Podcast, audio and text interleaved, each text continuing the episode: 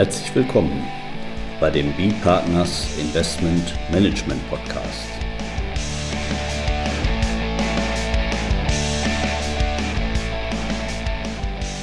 Immer wieder Mittwochs, kurzer Wochenrückblick, was in unserer Beratungspraxis besonders interessant war. Unser Thema heute, ausländische Immobilienfonds. Unionsrechtlich sind wir alle gleich. Mit Holger Hartmann, Partner bei B-Partners. Und Carsten Bödecker, ebenfalls Partner bei B-Partners. Holger, du hast uns einen Fall aus deiner Beratungspraxis mitgebracht. Da hast du einen Investmentfonds. Den gibt es als Luxemburger Investmentfonds seit 2010, hält deutsche Immobilien. Wir haben im Titel gesagt, unionsrechtlich sind wir alle gleich. Aber wie wir sehen werden, du begleitest uns ja, du machst eine kleine Zeitreise mit uns, das ist äh, nicht immer so gewesen nach unserem Gesetz, deswegen hätten wir diesen Fall jetzt damals auch nicht so beraten. Der Sachverhalt war dann nun mal, wie er ist.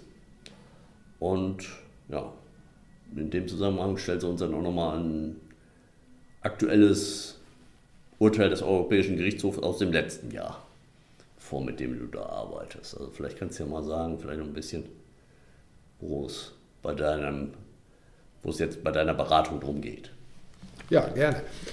Also ganz, ganz spannender Fall tatsächlich. Ähm, wir haben hier, einen, wie du schon richtig gesagt hast, einen Luxemburger Immobilienfonds.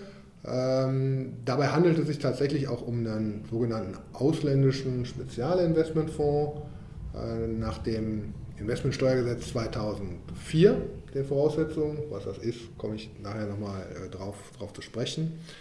Also da vielleicht, wir befinden uns jetzt nicht im aktuellen Recht. Nee, wir fangen. Es ja Änderungen gegeben. Also seit 2018 haben wir ein Investmentsteuerrecht, da sieht das ganz anders aus. Da kommen wir vielleicht zum Schluss nochmal drauf. Genau, sondern jetzt geht es um die Zeit davor. Genau, und zwar, du hast ja einleitend schon gesagt, seit, seit 2010 im Grunde genommen existiert dieser, dieser Fonds und, und ähm, ja, ungefähr in, in dem Zeitrahmen hat er auch begonnen, in inländische Immobilien zu investieren.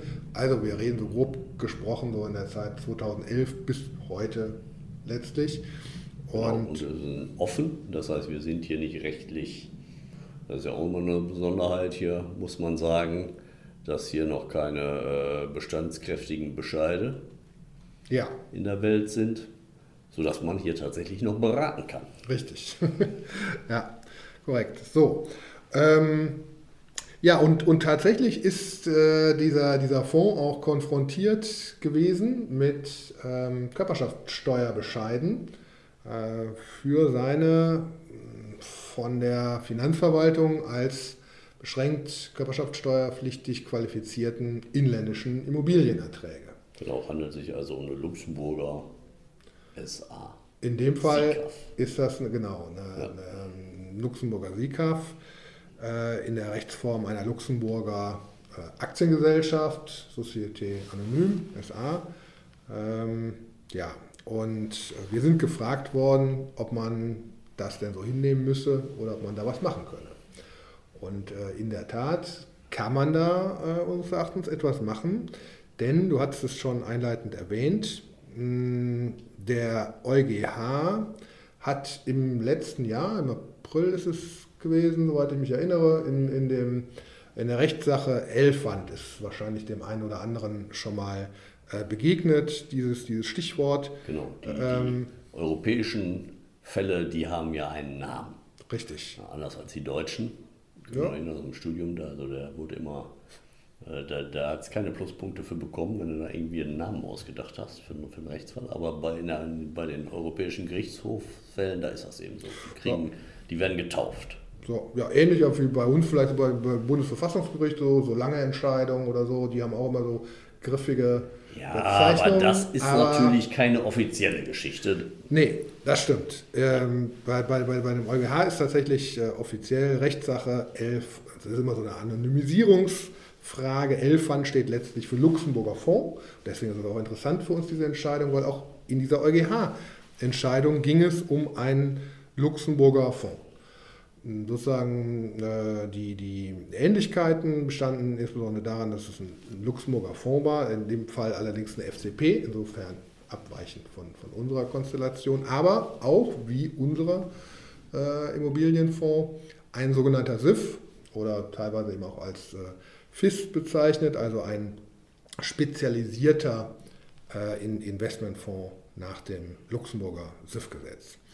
Ja, und ähm, auch in dieser EuGH-Entscheidung war dieser Luxemburger SIF zur äh, beschränkten Körperschaftssteuer herangezogen worden für seine inländischen Immobilienerträge ähm, und hatte aber geltend gemacht äh, in dem Einspruchsverfahren gegen diese Bescheide, dass äh, möglicherweise die Tatsache, dass er als ausländischer Investmentfonds nicht von der Körperschaftssteuer befreit ist, ein inländischer Investmentfonds hingegen nach der Vorschrift äh, des Paragraphen 11 Absatz 1 Satz 2 müsste es gewesen sein, Investmentsteuergesetz 2004, von der Körperschaftssteuerpflicht befreit wäre, gegen die Kapitalverkehrsfreiheit äh, verstoßen könnte.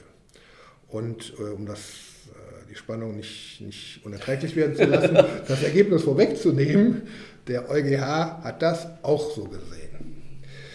Ähm, das ist erstmal sozusagen auf einer Linie mit unserer Auffassung, die wir schon seit vielen Jahren auch in unserer Kommentierung zum Investmentsteuergesetz 2004 vertreten. Ähm, den, den Link dazu packen wir auch nochmal in die Show Notes. Äh, ebenso wie natürlich auch äh, eine Fundstelle zu dem, zu dem EuGH-Urteil. Das zeichnete sich schon lange ab und wurde mit jedem Jahr konkreter. Richtig. Jetzt letztes Jahr haben wir also tatsächlich endlich äh, unsere äh, lang erwartete Bestätigung zumindest in dieser Konstellation bekommen. So, und ähm, was besonders äh, interessant war an dieser Entscheidung, aus meiner Sicht jedenfalls, war die, die Begründung, weil mh, der BFH in seiner Vorlagefrage hm, sich daran tastete und eben selber ja auch schon gesehen hat, dass es möglicherweise hier sich um eine unionsrechtswidrige äh, Regelung handeln könnte. Aber er fragte eben, ob in seiner konkreten Konstellation, in der dieser Luxemburger Immobilienfonds ausschließlich ausländische Anleger hatte, ob man da denn wirklich davon sprechen könnte, dass diese unterschiedlichen Steuerregime für in- und ausländische Immobilienfonds, in dem konkreten Fall Spezialinvestmentfonds, äh, tatsächlich ähm, ausländische Spezialinvestmentfonds von der Investition in inländische Immobilien abhalten könne, ähm, dadurch letztlich das steuerliche Ergebnis identisch wäre. Jetzt muss man wissen, da hole ich jetzt ganz kurz eben aus, Hol aus. Wie, wie diese beiden unterschiedlichen äh, Steuerung, Besteuerungsregime funktionierten. Also, der Fall des Luxemburger Spezialimmobilienfonds, ausländischer Spezialinvestmentfonds, ähm, der eben nicht von der Steuer befreit wird, wird auf seiner Ebene mit den inländischen Immobilienerträgen besteuert. Wie eine Körperschaft. Wie eine Körperschaft. Oder Kapitalgesellschaft so. in dem Fall. Das entspricht letztlich sozusagen auch internationalen Besteuerungsgeflogenheiten, sozusagen, dass die Belegenheitsstaaten, äh, die auf äh, ihrem Staatsgebiet erzielten äh, oder lozierten ähm, Immobilienerträge eben auch bei sich der Besteuerung unterwerfen wollen. So. An die Anleger, die ausländischen Anleger des ausländischen Spezialinvestmentfonds kommt man ja nicht ran. Deswegen sagt man, gut, der, der, der ausländische Spezialinvestmentfonds als intransparent zu behandeln, der muss die Steuerlast eben tragen. Beim inländischen Investmentfonds geht es anders. Der ist selber auf seiner Ebene von der Steuer befreit. Und man hat sich dann so einen Kniff überlegt äh, im Paragraphen 15. Äh, du erinnerst dich sicher, seiner, seiner Zeit äh, ist das diskutiert worden, wie man eben dafür Sorge tragen kann, dass auch bei inländischen Spezialimmobilienfonds die ausländischen Anleger oder jedenfalls einmal diese Immobilienerträge in Deutschland auch tatsächlich der Besteuerung unterworfen werden können. Und ähm, da hat man sich so eine Sonderregel ausgedacht, die unter dem Stichwort der sogenannten Volltransparenz äh, bekannt war. Also Eine Doppelfiktion. Eine doppelte Fiktion in der Tat, in der die inländischen Immobilienerträge sozusagen am inländischen Spezialinvestmentfonds vorbei unmittelbar den ausländischen Anlegern zugerechnet galten. Genau, so, so kriegen wir Juristen das ja hin. Ne, wenn uns die Welt nicht gefällt, ja. dann bauen wir uns wie, eine wie, wie, fiktive Welt auf und äh, weichen vom Sachverhalt und sagen eben fiktiv, nee, das sehen wir so, als ob der Fondsanleger selber unmittelbar in die Immobilie investiert. Und damit in Deutschland beschränkt steuerpflichtig wird. Und deswegen verpflichten wir den inländischen Spezialinvestmentfonds auf diese als unmittelbar zugerechnet geltenden Erträge auch noch Quellensteuer einzubehalten, um sozusagen das, das Steuersubstrat auch sicher in Deutschland behalten zu können. So, und, und da sagt der BFH, naja, wenn wir uns das angucken, dann haben wir doch in beiden Konstellationen nur einmal eine Besteuerung. Beim ausländischen Investmentfonds auf Ebene des ausländischen Investmentfonds, beim inländischen auf Ebene des ausländischen Anlegers. Aber da hat der EuGH gesagt, nee, nee, nee, nee. Da habt ihr euch jetzt einen schmalen Ausschnitt rausgesucht, bei einer Konstellation mit ausschließlich ausländischen Anlegern. Äh, ähm, so kann man aber sozusagen nicht beurteilen, ob diese Regelung, dass ausländische Investmentfonds nicht unter die Steuerbefreiung für Investmentfonds nach 11 Investmentsteuergesetz 2004 fällt, äh, unionsrechtskonform oder unionsrechtwidrig ist. Überlegt euch doch nur mal, wenn dieser ausländische Investmentfonds auch oder ausschließlich deutsche Anleger hat. Da haben wir nämlich dann plötzlich zwei Besteuerungsebenen. Einerseits den ausländischen Spezialinvestmentfonds und wenn der seine Erträge ausschüttet oder die dem deutschen Anlegern zugerechnet werden oder der deutsche Anleger seine Investmentfondsanteile zurückgibt, auch nochmal auf Ebene des Anlegers. Also die, die Ungleichheit ist nicht schwer zu identifizieren. Richtig. Und Ungleichbehandlung. Ja, und, und auch da gibt es natürlich oder gab es im, im Investmentsteuergesetz 2004 äh, eine Regelung, die versucht hat, ähm, das so ein bisschen zu mitigieren, diese Problematik. Das war in Paragraphen 4 Absatz 2. Da galt dann in diesen Konstellationen eben ähm, ausländische Steuer, hier nämlich die Steuer, die äh, auf Ebene des Luxemburger Investmentfonds angefallen ist, als inländische Steuer auf Ebene des deutschen Anlegers und der konnte die entsprechend anrechnen. Da merkt man schon direkt, das kann nur dann funktionieren, wenn auch Anrechnungsvolumen besteht auf Ebene des Anlegers. Und da fällt einem als erstes eine große, wichtige Anlegergruppe ein, bei der das offensichtlich nicht funktionieren kann, nämlich steuerbefreite Anleger wie zum Beispiel Versorgungswerke ähm, oder auch kirchliche Anleger die können nichts anrechnen, weil sie eben ihrerseits auch von der Steuer befreit sind. Das heißt, die auf Ebene des ausländischen Investmentfonds anfallende äh, Besteuerung wirkt für sie definitiv. Jetzt buddelst du aber auch schon einen Argumententunnel da zusammen, ja. dass man in dich jetzt schon fast aus den Augen verliert, wenn man da nicht genauso tief drin ist. Ich, was machst du denn ich jetzt? Ich mache das auch nur deswegen, so. ähm, weil unser Fall eben abweichend von dem Fall vom EuGH äh, deswegen zu einem Fall geworden ist, weil wir tatsächlich inländische Anleger auch, auch haben.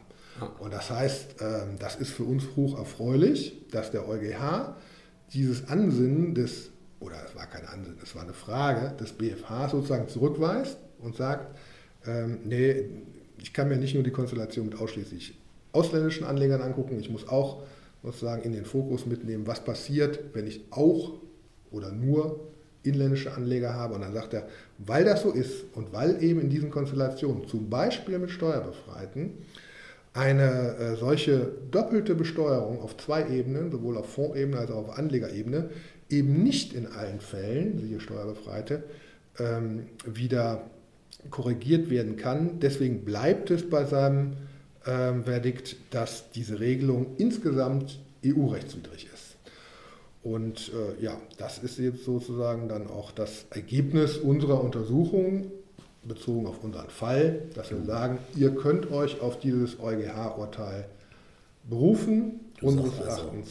Einspruch angenommen. gegen den Körperschaftsteuerbescheid, ja. ne, weil das hier gute Erfolgsaussichten hat. dass Absolut. unser Luxemburger Fonds hier, unsere SA SICAF, Steuer befreit ist. Jedenfalls bis Ende 2017. In der Tat. Ähm, denn dann kam ja bekanntlich sozusagen die große Investmentsteuerreform. Unter anderem, interessanterweise, weswegen? Wegen gemutmaßter EU-Rechtswidrigkeit der einen oder anderen Vorschrift im alten Investmentsteuergesetz und zwar insbesondere eben auch dieser unterschiedlichen Behandlung von in- und ausländischen Investmentfonds im Hinblick auf ihre Steuerpflichtigkeit bei den ausländischen und Steuerbefreiung bei den inländischen. Genau, jetzt ist es im Prinzip so, mal vereinfacht, wie es eigentlich so die übliche Reaktion ist, wenn der äh, Inländer irgendwo steuerlich begünstigt war, der Ausländer steuerlich nicht begünstigt war, dann hat man diese unionsrechtlich unzulässige Ungleichheit der Behandlung dadurch wiederhergestellt, dass man beide schlecht behandelt, sozusagen. Man diskriminiert nicht nur den Ausländer, sondern den Inländer. Dann sind sie wieder beide gleich und deswegen werden eben auch jetzt die inländischen Investmentfonds mit ihren Immobilienerträgen besteuert. Ja, Grund, genau. Das ist dann heute eben so. Ist dann heute grundsätzlich so. Gibt dann noch so ein paar kleine Dinge, sagen wir mal, in Konstellationen, wie wir die jetzt geschildert haben, ja, ja. mit äh, Besteuerfreiheit. Ein, ein, eine Frage, Holger, noch. Entschuldigung, ja, wenn ich dich da unterbreche. das, äh, denke ich, ist auch nochmal interessant. Wir haben ja eben gesagt, äh, dieses Investmentsteuergesetz 2004, um da jetzt Investmentfonds zu sein. Da gab es ja eine ganze Reihe von Vorschriften in den Paragraphen 11b. Ja. Äh, Investmentsteuergesetz, das ist ja äh, von, von Risikomischung bis, äh, bis keine aktive unternehmerische Bewirtschaftung.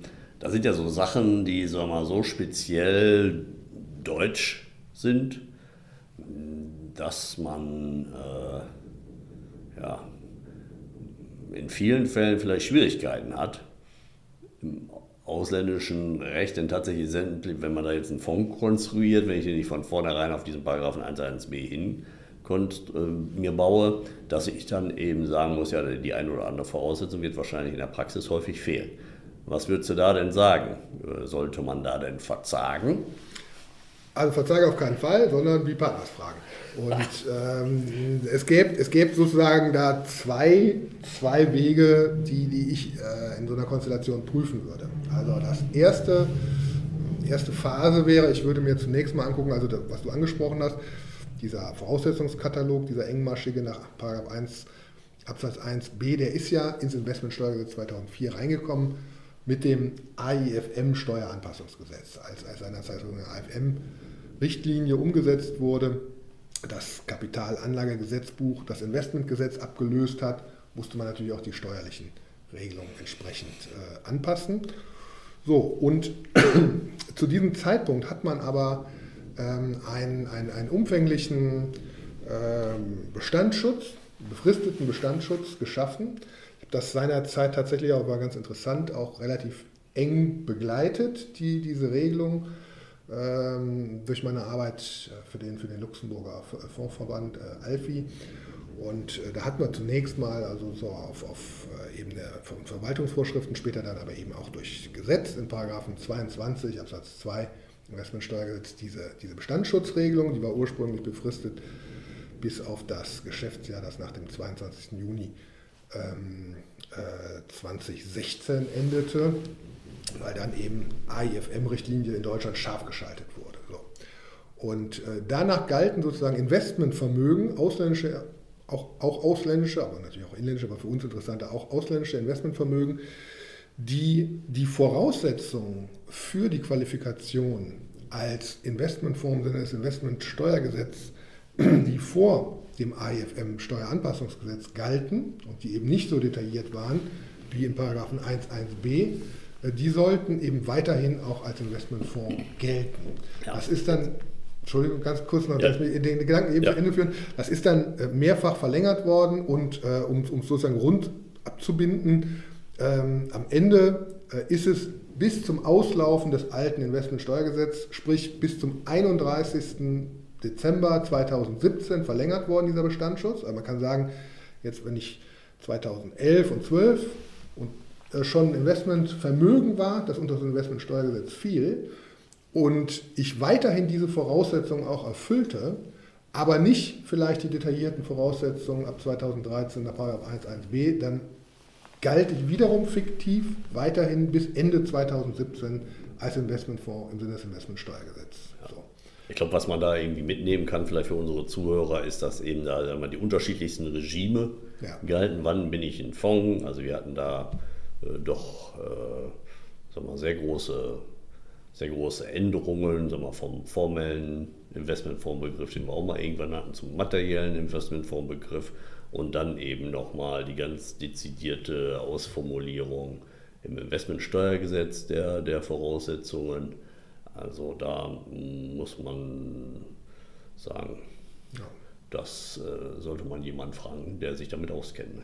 Ja. Aber Carsten, lass mich, lass mich, ich weiß, wir sind schon weit fortgeschritten, lass mich noch kurz einen, einen Punkt machen, ja. äh, weil wir angedeutet haben, das war sozusagen erste Ebene. Wenn ich da auch nicht drunter falle, dann kann ich mir sozusagen äh, als, als Fallback-Lösung immer noch mal angucken und sollte ich mir angucken, du hast es angedeutet, ähm, ob man sich nicht auf eine Position zurückziehen kann, in der man sagt, naja, das ist so spezifisch äh, für, die deutsche Besteuerung, diese, dieser Voraussetzungskatalog, und ich komme auch nicht in diesen Bestandsschutz rein, aber ähm, ich stelle mich sozusagen auf den Standpunkt, äh, dass das nicht verlangt werden kann von einem ausländischen Investmentfonds, um trotzdem noch als vergleichbar zu gelten und die gleichen, ähm, die gleichen Begünstigungen oder das gleiche Steuerregime in Anspruch nehmen zu können wie ein inländischer Fonds. Und da, da gibt es auch ja schon EuGH-Rechtsprechungen zu. Ich erinnere da, mich da ein Jahr früher noch, also auch im April war das seinerzeit, am, am 7. April 2022.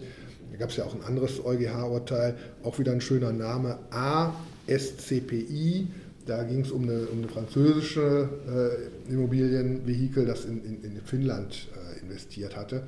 Und, und da hat der EuGH eben auch äh, in anderer Konstellation darauf hingewiesen, naja, ich kann jetzt nicht eins zu eins von den ausländischen Investmentfonds ähm, verlangen, die Anforderungen, die ich an inländisches Investmentvermögen stelle, ähm, um, um sie da nicht von der Steuerbefreiung auszuschließen. Also das sind so diese beiden Wege, die man dann in solchen Konstellationen nochmal genauer untersuchen müsste.